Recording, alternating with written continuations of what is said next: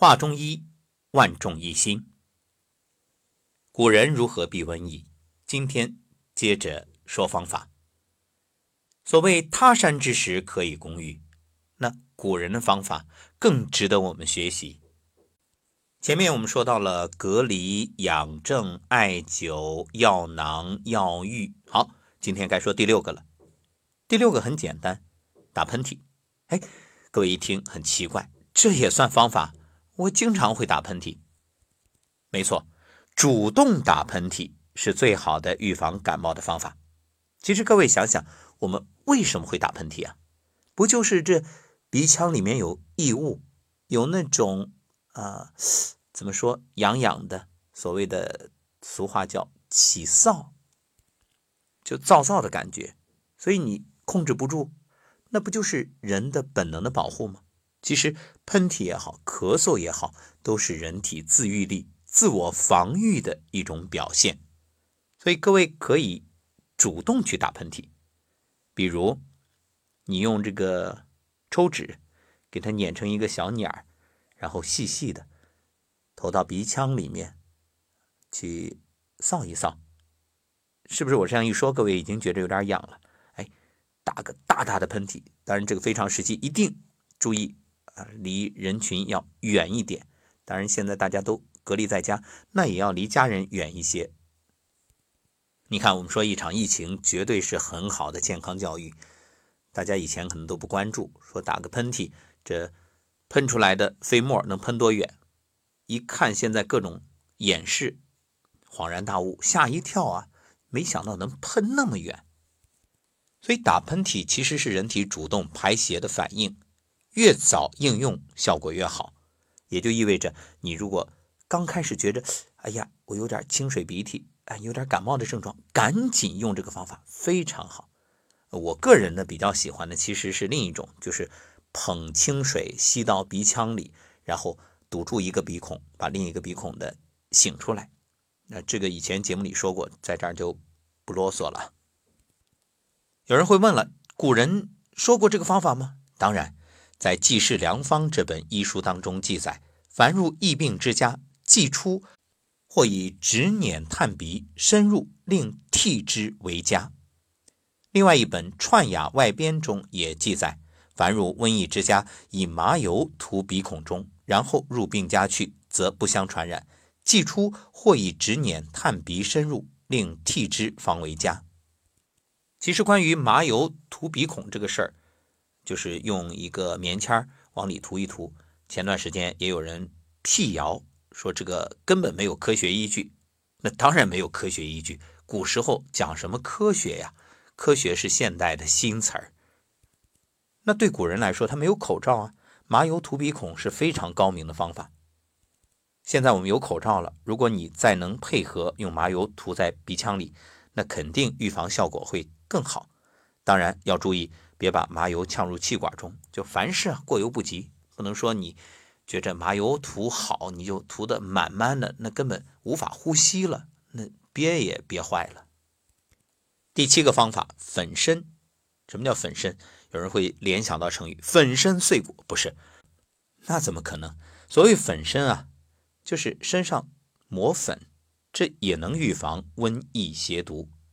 近代大医葛洪在《肘后备急方》中。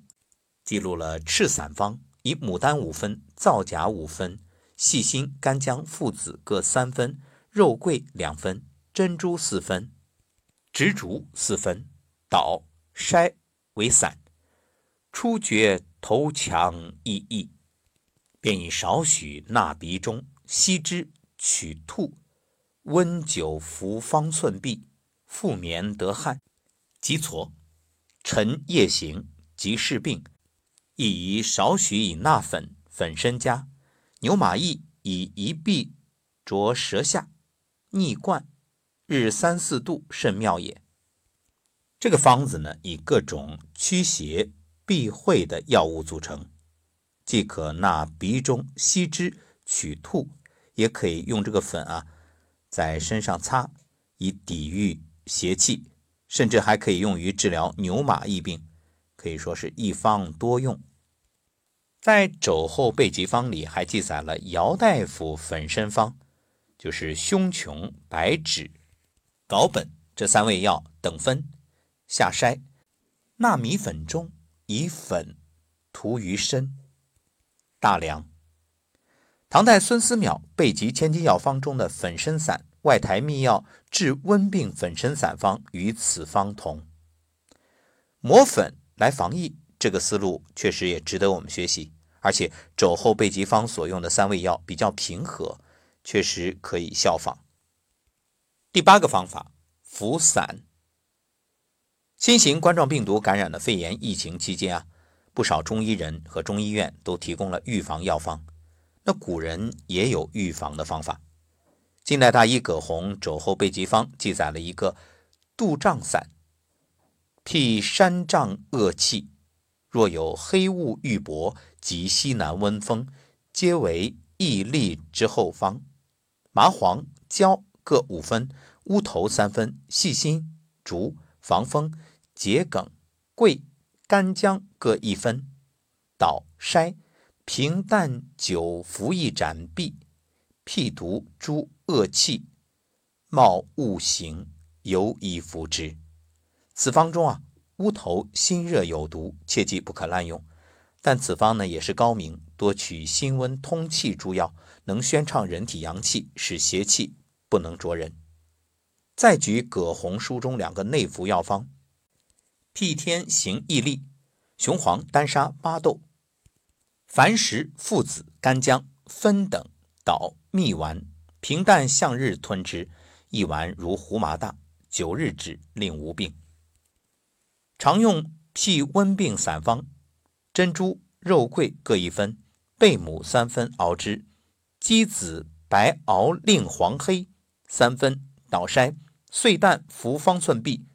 若岁中多病，可月月朔望服之。有病即愈。病患服者当大笑。那么与葛洪的预防相比，今时一些中医人开出的预防方啊，可谓高下立判。方，你看葛洪的预防药方中，诸药皆偏温，取温能通阳，阳旺则邪不着人之意。而现在的很多预防方却喜欢用连翘、板蓝根、金银花、黄连等苦寒伤阳中药。却不知服预防方的人是未感染疫毒之人，身上没有热毒，那为何要苦寒清热呢？更有人以莲花清温胶囊、金花清感颗粒、疏风解毒胶囊等都用上了，这些都是苦寒的药方。正常人是越服越阳虚，越服反而越容易感染疫毒，这一点大家要格外重视。第九个方法是烧烟。古人面临疫病，不但有隔离养正、服散等方法，还有空气消毒法。现在大家可以看到，各地有好多那些小视频传播的，都是哇喷了一道白烟。那古人呢，是以中药烧烟给空气消毒，这样可以干扰病毒、驱毒、驱疫、调和环境，使人不生病。明代大医李时珍谓之曰：“张仲景辟一切恶气。”用苍竹同猪蹄甲烧烟，陶隐居一言竹能除恶气、迷灾疹，故今病疫及岁旦，人家往往烧苍竹以避邪气。清代的《验方新编》有空气消毒方，以苍竹末、红枣共捣为丸，如担子大，不时烧之，可免食疫不染。古人重视以苍竹烧烟来避讳，苍竹味道芳香，内可化湿浊之郁，外能散风湿之邪，烧烟也可以有空气消毒之功。广西每年入春之后会出现回南天，室内用苍竹烧烟，既可祛湿又可避讳，是不错的方法。太病院秘藏高丹丸散方剂这本书中啊，有一种避温丹。由乳香、酱香、苍竹、细辛、川芎、甘草和枣组成，为此药烧之能令瘟疫不染，空房内烧之可避晦气。第十，饮酒，疫病多发季节，古人重视饮雄黄酒、艾叶酒、菖蒲酒等。雄黄、艾叶、石菖蒲都属于温性药物，有温阳益阴之功，有助于驱除疫毒。《本草求真》中提到，艾叶辛苦性温，其气方烈纯阳，除沉寒固冷，通诸经，以治百病。第十一，消毒。古人的消毒呢，一般是针对病人用过的所有衣物，大多以蒸煮的方法进行高温灭菌。比如李时珍用的是蒸汽消毒法，那这个方法在清代也有记载。贾山亭所著《仙方合集·避温诸方》中说：“天行时易传染，凡患疫之家，将病人衣服于甑上蒸过，则一家不染。”所谓这个甑啊，就是古代烧饭的一种瓦器。古人没有一次性衣服，更没有什么防护服。这种衣服蒸煮消毒的方法很有价值，比现代使用的方法更经济、更实用，而且减少了浪费。要知道，为什么很多医护人员都憋着不喝水、不上厕所？因为他的防护服脱了就不能再用了。那你要知道，这不仅是经济上的支出，更重要的也造成了污染。好，那么通过这三档节目。相信大家也了解到了古人对于疫毒的防范。古人采用的预防疫毒的方法多种多样，我们这里说的可能只是其中的一部分。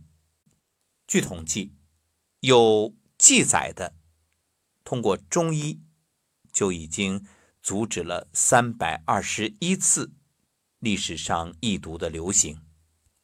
当然，这还是可以查到的资料，事实上肯定远比这多得多。那这些古老的方法确实行之有效，即便在今天所谓科技高度发达的现代社会，这些方法同样值得借鉴。